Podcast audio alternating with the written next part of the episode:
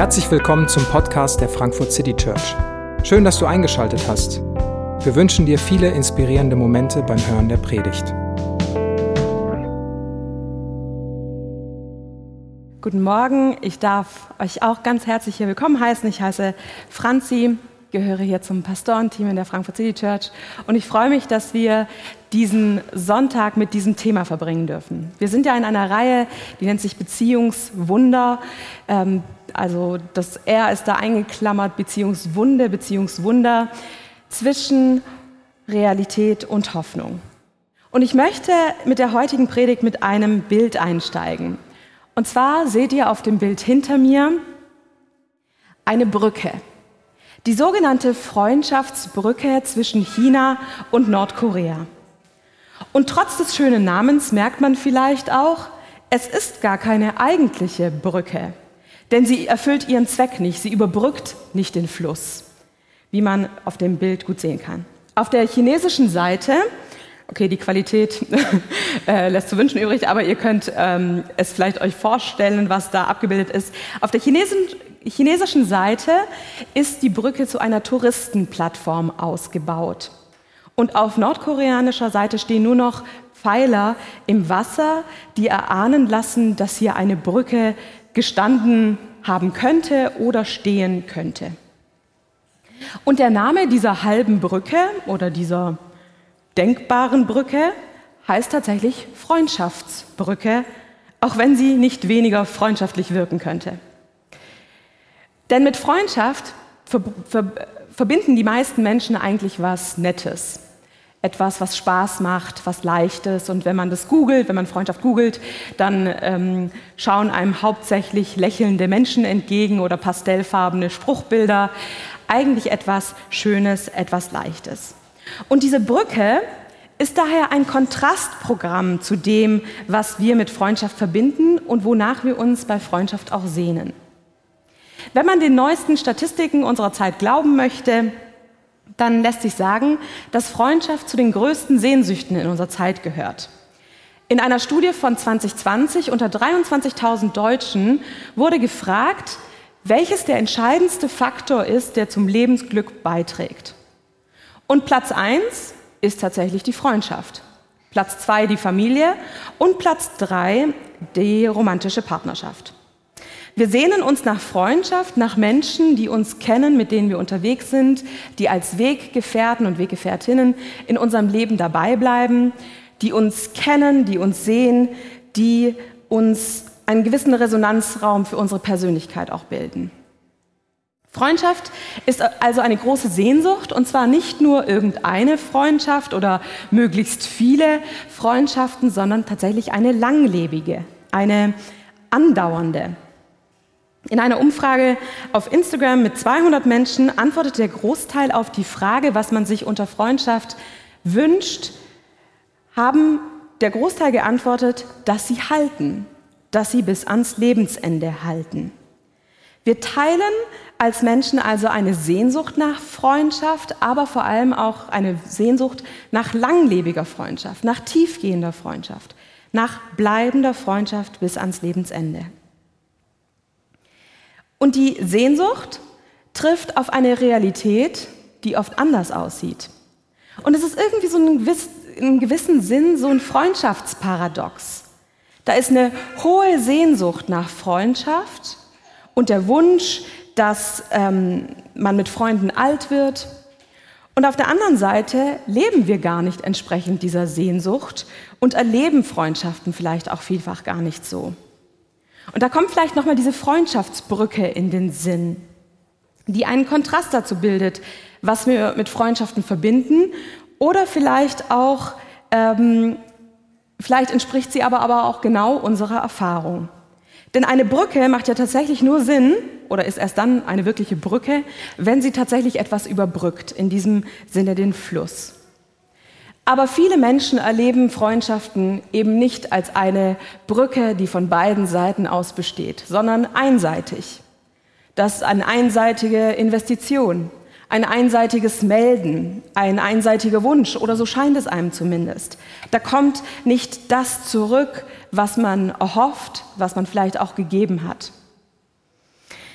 Viele Freundschaften sind von großen Unsicherheiten und unausgesprochenen Erwartungen und eben auch Einseitigkeiten geprägt.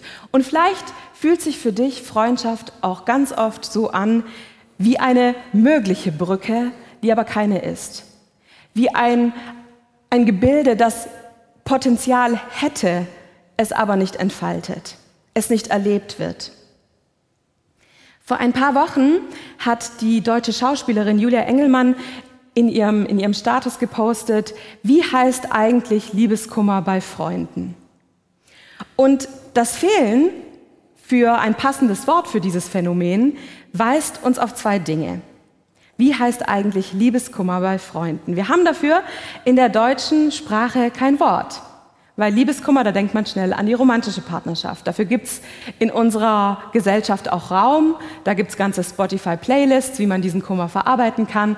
Aber wenn man Freundschaften ähm, verloren hat oder vermisst, da gibt's irgendwie nicht so einen Raum, da gibt's eben nicht mal ein Wort. Und ich denke, das weist uns auf zwei Dinge. Zum einen sind Wunden bei Freundschaftswunden verdeckter. Sie werden in unserer Gesellschaft und auch unseren Kirchen selten thematisiert. Und gleichzeitig sind sie vielfach vorhanden. Wir haben nämlich Freunde schon teilweise im Kindergarten gefunden, in der Schulzeit gefunden, in unserer Teenie-Zeit gefunden, im Erwachsenenalter verloren und gefunden. Sprich, Freundschaften sind eine Beziehungsform, die haben wir eigentlich schon ganz lange oder vielleicht auch schon ganz lange nicht. Und ich begegne in den letzten Monaten immer mehr Menschen, die das auch spiegeln, was sie in Freundschaften vermissen oder auch welche Wunden sie in Freundschaften davontragen. Erst letzte Woche traf ich eine junge Frau, die zur Begrüßung sagte, ah ja, ich habe gesehen, du bist die, die ein Buch über Freundschaft geschrieben hat. Ich glaube ja gar nicht an Freundschaft. Und ich fühlte mich so, als hätte ich gesagt, ich habe ein Buch über Gott geschrieben und da glaubt man jetzt halt nicht dran. So, ich glaube nicht an Freundschaft. Sie hat dann so abgewunken und hat gesagt, ja, das thematisieren wir jetzt nicht heute Abend. Aber man spürte so, krass, diese junge, offene, freundliche Frau, die muss was erlebt haben in ihrem Leben, was sie zu diesem Schluss bringt. Ich glaube nicht an Freundschaft. Es gibt Wunden in Freundschaften, die tief reichen, die aber ganz häufig in uns eingeschlossen wurden, weil sie eben keinen Raum hatten, weil keiner danach gefragt hat, wie es sich in der Grundschule angefühlt hat, dass, dass du vielleicht keine Freunde hast. Dass in der Teenie-Zeit vielleicht Wunden entstanden sind, wo es auch keinen Raum gab, das auszudrücken. Und vielleicht noch mehr, dass in deinen 20ern, 30ern oder 40ern oder 50ern Freundschaften auseinandergingen oder irgendwie so lose enden hinter sich ließen, wo du dich bis heute fragst, okay, was ist eigentlich passiert? Warum sind wir da hingegangen? Und dieser, dieser Schmerz ist oft eingeschlossen. Und der ist aber damit nicht weg, sondern der, von diesem Schmerz aus wird eine Botschaft gesendet. Und von diesem Schmerz aus wird ein Verhalten ähm, geprägt. Vielleicht sagst du, hey, Freundschaft lohnt sich nicht, ich investiere erst gar nicht in neue Freundschaften. Vielleicht lohnt sich auch Freundschaft in Frankfurt nicht, weil Leute sind irgendwie auch super busy, man ist vielleicht auch gar nicht lange da. Warum investieren, wenn das irgendwie vielleicht auch gar nicht tief hält? Vielleicht sagst du auch, hey, eigentlich habe ich ausschließlich positive Erfahrungen mit dem Thema Freundschaft und vielleicht hast du gar keine tiefe, verdeckte Wunde, die du mit dir trägst. Vielleicht kennst du aber die Wunde, dass es in deinen Freundschaften keine Wunde gibt. Was meine ich damit? Freundschaft hat in den letzten Jahrzehnten, im letzten Jahrhundert würde man sagen, massiv an Wert verloren. Und der Autor und Schriftsteller C.S. Lewis, der kritisiert, dass Menschen kaum noch echte Freundschaften kennen. Und er schreibt das in den 60er Jahren des 20. Jahrhunderts. Er sagt, die Moderne hat Freundschaften auf ein Abstellgleis gestellt und sie steht nun neben der erotischen Liebe als Verliererin da. Interessanterweise, das ist jetzt 60 Jahre her, dass er das gesagt hat, deckt es sich ein Stück weit mit, mit heutigen Statistiken oder Äußerungen von Menschen, weil man immer sagen würde, Menschen haben interessanterweise immer weniger Freunde Obwohl Social Media uns eigentlich äh, glauben lassen möchte, dass es doch der andere Fall ist. Aber Menschen spüren auch diesen Unterschied, dass Follower und Freunde nicht das gleiche sind, dass viele Likes und viele Kommentare nicht das gleiche sind wie bleibende Freundschaften. Ein Viertel der Menschen sagen aus, dass sie wenige echte Freunde haben. Und da, da mangelt es also an, an Tiefe und Nähe. Und vielleicht erlebst du das auch so, dass deine Freunde nicht vor Ort sind, dass die weit weg sind und vielleicht das örtlich oder emotional. Und was meine ich mit dieser Wunde, dass es keine Wunde gibt, ist vielleicht genau dieser Fall, dass deine Freunde gar nicht nah genug an dir dran sind, um dich überhaupt verletzen zu können. Weil um verletzt werden zu können, muss man mal jemanden nah an sich dran gelassen hat, dran gelassen haben. Jetzt irgendeine Person, die mir emotional egal ist oder die halt, mit der ich mich einmal im Monat auf einen Kaffee treffe, ja, dass die keine große Wunde in mein Leben reißen kann, das ist offensichtlich. Freunde sind in der, in der heutigen Zeit oft nicht nah genug dran, um überhaupt verletzen zu können. Sprich, es gibt irgendwie so eine Wunde in Freundschaften, die dieser Sehnsucht von engen Freundschaften nicht, ähm, nicht entspricht. Aber es ist eigentlich da gibt es halt gar keine wirkliche Wunde. Es ist die Wunde, dass es keine Wunde gibt. Auch in Freundschaften wird es sichtbar, dass wir Bindungsängste mit uns bringen, dass wir irgendwie ähm, uns nicht die Zeit nehmen zu investieren, dass wir unverbindlich bleiben wollen, dass wir falsche Erwartungen haben. Wir haben also eine tiefe Sehnsucht wir bringen in irgendeiner Weise auch eine Wunde mit, ob das so offensichtliche Wunden sind, ob das verdeckte Wunden sind oder ob das irgendwie ausbleibende Wunden sind, weil diese Beziehungsform gar nicht tief erlebt wird. Wir bringen alle irgendwo eine Meinung, eine Haltung, Gedanken zu diesem Thema mit. Und wir haben, letztes, haben uns letzte Woche über das Thema Ehe unterhalten.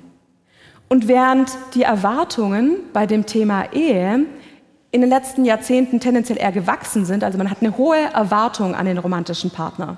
Der soll eben nicht nur bester Freund sein, der soll eben auch äh, ein guter Vater oder gute Mutter sein, der soll aber auch ein guter äh, Mitbewohner sein, der soll ein guter Urlaubspartner sein, äh, der soll eigentlich alles sein. Und das, die Erwartung an Ehe ist gestiegen und die Erwartung an das Potenzial von Freundschaften ist eher gesunken in den letzten Jahrzehnten. Man erwartet nicht mehr, dass Freunde wirklich etwas sein können, wirklich eine Sehnsucht auch stillen können. Und unsere Erwartungen oder unsere Erfahrungen auch zu dem Thema unterscheiden sich hier sicher. Ne? Also ich, ich finde immer beim Thema Freundschaft, da kann man nicht so ein, eine feste Box machen und sagen, so sieht sie aus. Und wenn ich euch von meinen Erfahrungen und meinen Erlebnissen berichte, dann deckt sich das vielleicht gar nicht mit deinen. Und trotzdem glaube ich, dass wir oft uns an ähnlichen Fragen oder ähnlichen Gefühlen auch wiederfinden. Ich bin ein bisschen mit dem Gefühl aufgewachsen, dass Freundschaft so ein bisschen die kleine hässliche Schwester der Ehe ist. Also man, ähm, was meine ich damit? Weil, äh, ähm, weil man, glaube ich, oft oder so habe ich es erlebt, wenn ich gefragt werde, ob ich in einer Beziehung bin, fragt jeder, ob ich einen Mann habe, ob ich einen Partner habe. Ich werde nie gefragt, ob ich mit Freundschaften gut versorgt bin. Irgendwie meint man kulturell mit der Frage, bist du in einer Beziehung, nie Freundschaft. Es wird immer nach dem romantischen Partner gefragt. Oder die Aussage, ähm, lass, lass nur Freunde sein. Nee, wir sind nur Freunde. Wir sind nicht mehr. Wir sind nur Freunde. Und da, da merkt man schon, da ist sprachlich in etwas, wird etwas ausgedrückt, so das Mehr. Es gibt etwas, was das Ultimative ist und das ist irgendwie ein Partner, der alles für dich sein kann, versus Freunden, was nur Freundschaft ist. Schaut man in die Bibel, und ihr habt es vielleicht bei dem Text auch schon so ein bisschen gefühlt, dann begegnet uns ein anderes, ein anderes Gefühl. Dort begegnet uns eine ganz große Aufwertung der Thematik, weil bei Jesus bedeutet Freunde sein keine Abwertung, sondern ist bereits die Wirklichkeit, die Konkretion seiner Beziehung zu uns. Und bei Jesus begegnet uns in Johannes 15 ein unfassbar großes Ideal von Freundschaft. Und ich möchte euch mit euch den Text aus Johannes 15 mal ein bisschen näher anschauen. In Johannes 15 begegnen uns gewisse Kennzeichen der Freundschaft mit Jesus oder bei Jesus. Und in Vers 13 heißt es, niemand hat größere Liebe als die, dass er sein Leben lässt für seine Freunde. Niemand hat größere Liebe als die, dass er sein Leben lässt für seine Freunde. Ein erstes Kennzeichen der Freundschaft bei Jesus ist das Thema Opferbereitschaft, Hingabe. Und die größte Liebe, die hier ausgedrückt wird, wird in den Kontext der Freundschaft gefasst.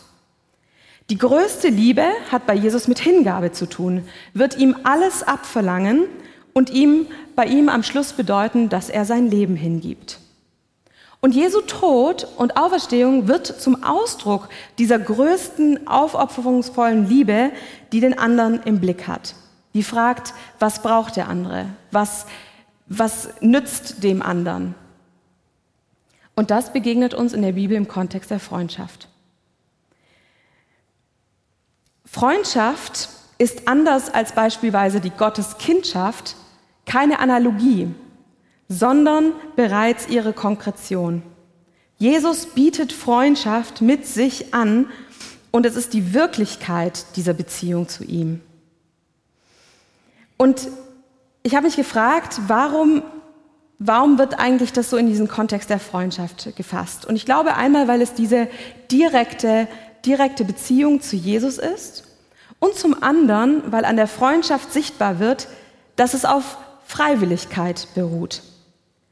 Die Freundschaft ist von allen Beziehungsformaten die freiste. Es gibt keine rechtliche Verantwortung, keine gesellschaftliche oder familiäre Verpflichtung, ein Opfer bringen zu müssen. Hingabe in der Beziehung von Jesus ist Kennzeichen seiner Liebe.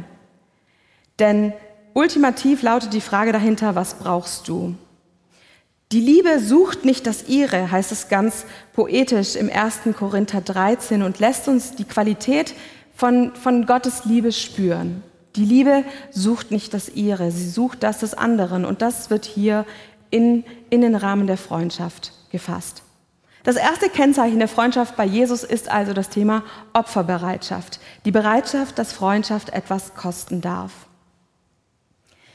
Der zweite Aspekt, der klingt für unsere Ohren etwas schräg, denn da heißt es in Vers 14, ihr seid meine Freunde, wenn ihr tut, was ich euch gebiete.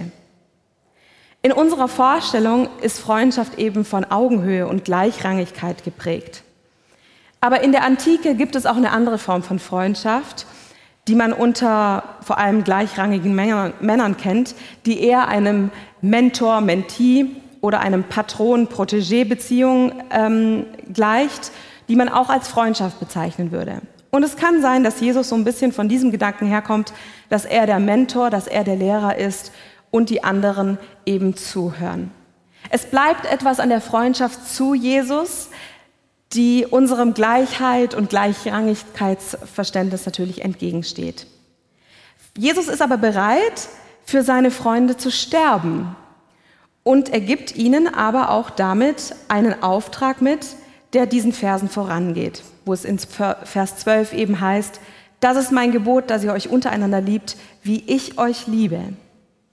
Jesus möchte, dass seine Freunde und diejenigen, die seine Freunde werden, als solche erkannt werden. Jesus lebt also seine Freundschaft ein Stück weit mit der Erwartungshaltung, dass seine Freunde abbilden, für was auch er steht. Er erwartet, dass sich seine Freunde auch was sagen lassen.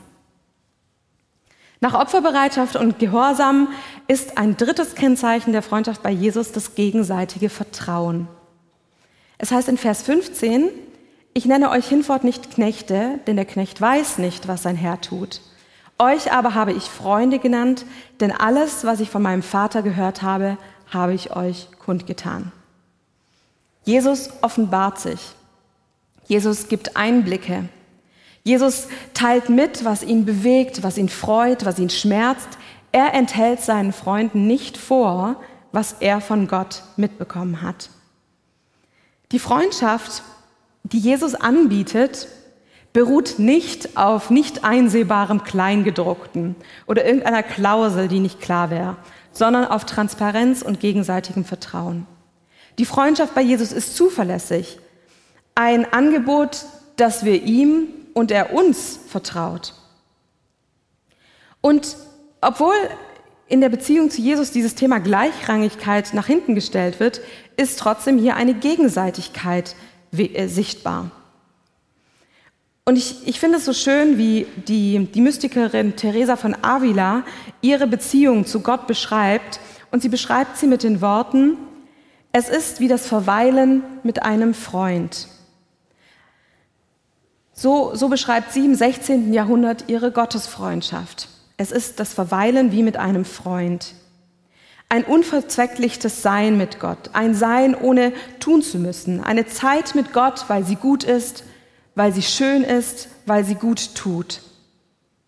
Und sie schreibt dann, dass sich dann etwas verändert.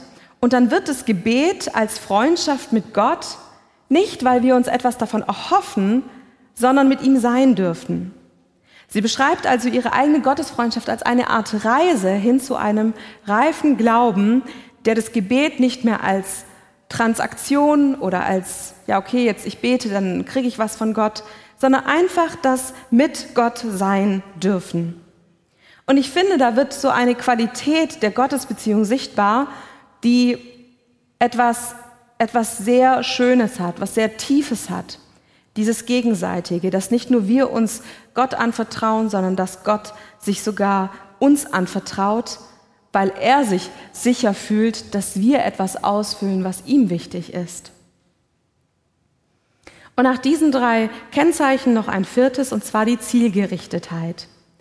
In 16, in Vers 16 heißt es, nicht ihr habt mich erwählt, sondern ich habe euch erwählt und bestimmt, dass ihr hingeht und Frucht bringt und eure Frucht bleibt.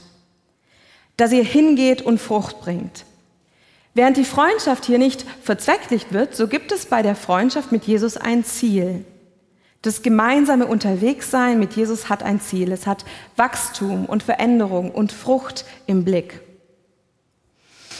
Wir sehen, dass Jesus ein sehr hohes Ideal an Freundschaft hat. Er ist selbst bereit, das zu leben und wird es auch beweisen. Bei Jesu Freundschaftsideal gibt es keine nutzlosen Brückenpfeiler, die einfach so nutzlos im Fluss stehen, sondern Jesus ist diese Brücke, er lebt diese Brücke vor und hat sie selbst sozusagen initiiert, nach der wir uns sehnen.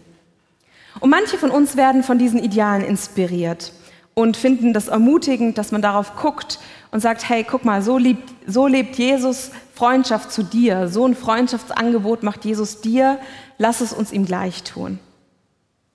Und manche von uns finden das entmutigend, weil sie denken, das erreiche ich doch nie. Und meine Realität spricht eine ganz andere Sprache. Und ja, okay, Jesus kann Freundschaft irgendwie perfekt leben und vorleben, aber da bin ich doch nicht. Unsere Predigtreihe heißt ja bewusst zwischen Realität und Hoffnung und nicht zwischen Realität und Ideal, weil ich auch der Meinung bin, ich bin nicht so liebevoll wie Jesus, ich bin nicht so opferbereit wie Jesus, nicht so zuverlässig wie Jesus und dafür brauche ich keinen Freundschaftstest, der mir das beweist. Und trotzdem dürfen wir als Kinder Gottes und als Freunde Gottes mit Hoffnung in dieser Welt unterwegs sein. Weil Jesus uns selbst mit Freundschaft begegnet, schenkt er Hoffnung, weil er versprochen hat, mit uns zu sein und auf diesem Weg, ihm nachzufolgen, beistehen wird. Wir dürfen mit Hoffnung, mit dem Blick nach vorne auf unsere Wunden, unsere Prägung und auch unsere Lernfelder blicken. Und ja, unsere Lernfelder unterscheiden sich, weil sich unsere Geschichten und Erfahrungen unterscheiden. Aber ich möchte uns ein paar ähm, praktische Gedanken mitgeben, wie wir vielleicht doch einzelne Schritte weitergehen können. Ich weiß nicht, welches Bild sich bei diesem Brückenkonstrukt bei dir äh, so vor, vor dem inneren Auge aufgetan hat. Wenn du an deine Freundschaften denkst, sind es eher so stabile, Brücken, von denen gegenseitiges Engagement besteht und es sind zuverlässige Wege in deinem Leben?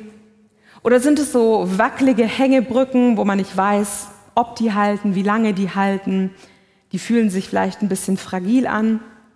Oder sind es sogar so halbe Brücken, so bruchstückhafte Brücken?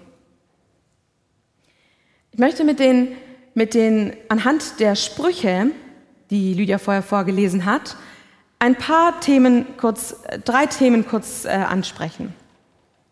Einmal von diesem Bild der Opferbereitschaft oder der Hingabe kommend. Und es sind immer so große Wörter. Aber wenn wir, hinter ihnen, wenn wir dahinter schauen, lautet die Frage, darf Freundschaft etwas kosten? Darf Freundschaft Mühe machen? Darf sie eine Investition wert sein? Wir fallen nicht als gute Freunde vom Himmel, aber wir dürfen schauen, okay, was bringe ich mit? Welches Thema mit bringe ich mit? Und dann heißt es in Sprüche 17, Vers 9, wer Vergehen vergibt, strebt nach Liebe. Wer eine Sache aber immer wieder hervorholt, bringt Freunde auseinander. Zum einen ist, dieses, ist dieser Vers eine Aufforderung, dass man etwas auch ruhen lassen soll, dass man Vergangenes und Vergebenes loslassen muss, schnell vergebungsbereit sein darf, nicht alles, was mich nervt, aufzurechnen und anzurechnen. Doch ich glaube, dahinter verbirgt sich mehr. Dahinter liegt eine Haltung von Offenheit und Großzügigkeit. Letzte Woche sprach ich mit einer Person, die sagt, sie vermisst enge Freundschaften sehr.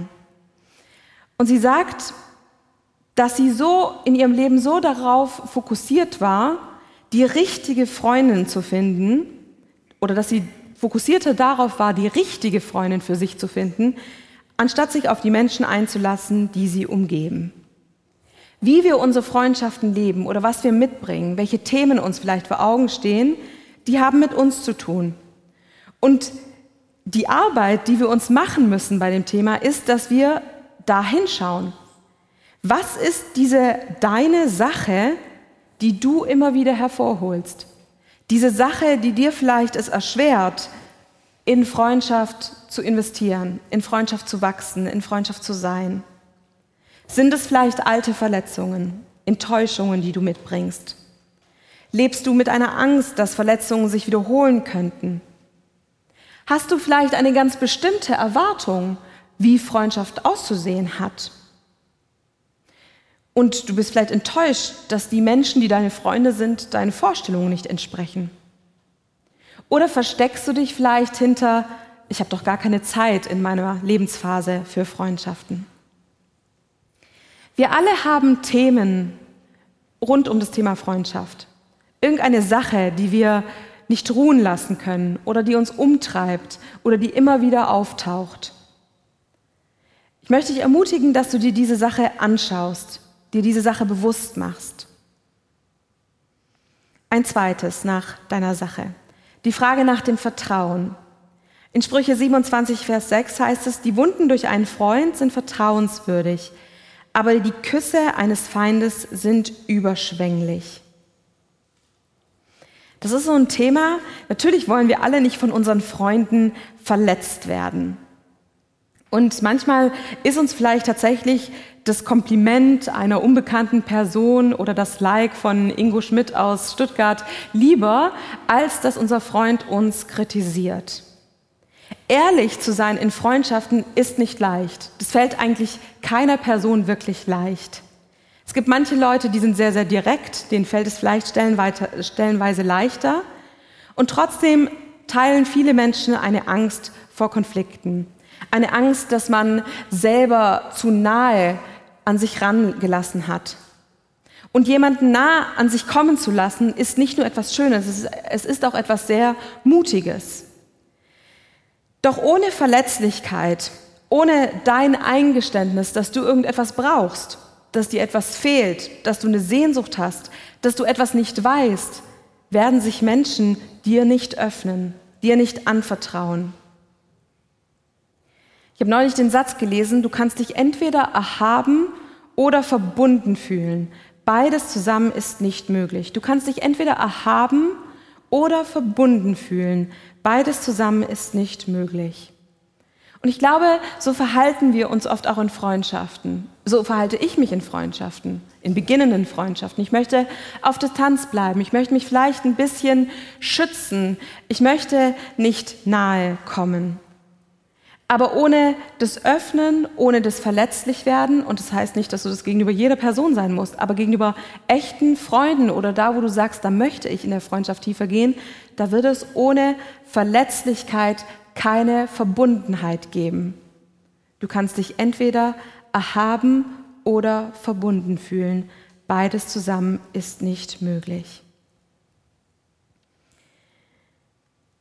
Und das Letzte ist die Frage nach, was ist dein Ziel bei Freundschaft? In Sprüche 27, Vers 17 heißt es, wie Eisen Eisen schärft, so schärft ein Freund einen anderen. Freundschaft hat Potenzial und vor dem, vor dem Horizont der Freundschaft von Jesus zu uns sehr viel Potenzial, sehr viel mehr Potenzial, als wir ihr zutrauen. Wer sind deine Freunde, die nah dran sind, die dir etwas spiegeln dürfen, die dir sagen können, dass das, was du gerade machst, eine richtig dumme Idee ist. Die dir sagen können, dass du dich nicht wie ein Freund Gottes verhältst oder nicht wie ein Freund der Menschen verhältst. Die so nah dran sind, dass sie dich auch verletzen könnten, obwohl wir natürlich hoffen, dass sie es nicht tun. Freundschaft hat das Potenzial, dass wir wachsen, dass wir persönlich, dass wir in unserem Glauben, aber auch in anderen Beziehungen wachsen. Echte Freunde können deiner Partnerschaft, deiner Ehe und deiner Familie Stabilität und Dauer verleihen. Und Freundschaften sind trotzdem Spannungsfelder, die wir nicht ganz auflösen können. Da ist, wir alle sind irgendwie auch in irgendeiner Weise auch eine brüchige Brücke. Wir bringen Themen mit, wir bringen Wunden mit, wir bringen Sehnsüchte mit. Und es gibt Freundschaft nicht als dieses fertige Produkt, das ich irgendwo finde. Freunde findet man nicht fertig vor, sondern zu Freunden wird man. Und wir dürfen anerkennen, dass wir das nicht einfach nur können, sondern auf dem Weg bleiben. Wir dürfen anerkennen, dass wir gewisse Brüche und Sehnsüchte haben, dass wir Wunden mit uns bringen.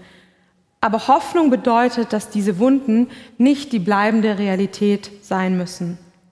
Hoffnung bedeutet, dass wir wieder wagen dürfen, uns verletzlich zu machen. Wir wieder wagen dürfen, uns neu anzuvertrauen. Hoffnung bedeutet auch, dass wir uns trauen dürfen, hinzuschauen, was man mitbringt und weiß, dass wir nicht da bleiben müssen. Und nach vorne schauen dürfen auf den, der uns vorangegangen ist in allem. Und das ist Jesus. Ich möchte diese Predigt abschließen mit, mit einer kurzen Stille und Lisa wird ein bisschen Musik dazu spielen.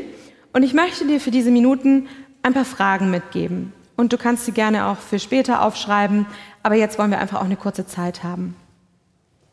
In welcher Freundschaft ist es gerade notwendig, dass du sagst, wie wichtig sie dir ist? Vielleicht fällt dir da jemand ein. Ich habe Karten auf den Plätzen verteilt. Ihr dürft die gerne mitnehmen. Wenn sie passend ist, dürft ihr sie auch gerne jemandem schreiben.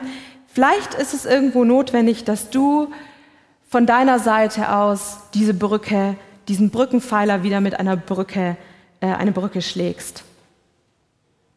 Eine zweite Frage. In welcher Freundschaft möchtest du gern ein gemeinsames Ziel für diese Freundschaft kommunizieren? Das klingt vielleicht so ein bisschen technisch, aber wo wir uns bewusst machen, was unser Ziel ist, können wir auch ins Gespräch treten, was wir gemeinsam vielleicht auch möchten, wohin wir gemeinsam ähm, gehen wollen, was wir erreichen wollen gemeinsam. Und ein drittes, welchen Aspekt von Freundschaft nimmst du dir für die kommende Woche konkret vor? Dann kannst du mit einem Freund oder in einer kleinen Gruppe darüber reden. Such dir eine Frage aus, die du vielleicht in, der, in den nächsten Minuten allein bewegst, vor Gott bewegst, ähm, vielleicht auch mit deiner Freundin oder Partner bewegst. Und dann feiern wir das Abendmahl zusammen.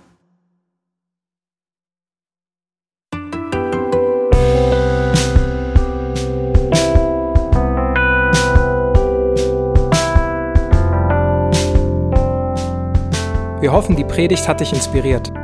Wenn du uns kennenlernen möchtest, dann schau einfach mal auf unsere Homepage www.frankfurtcitychurch.de oder besuch uns in unseren Gottesdiensten. Bis dann!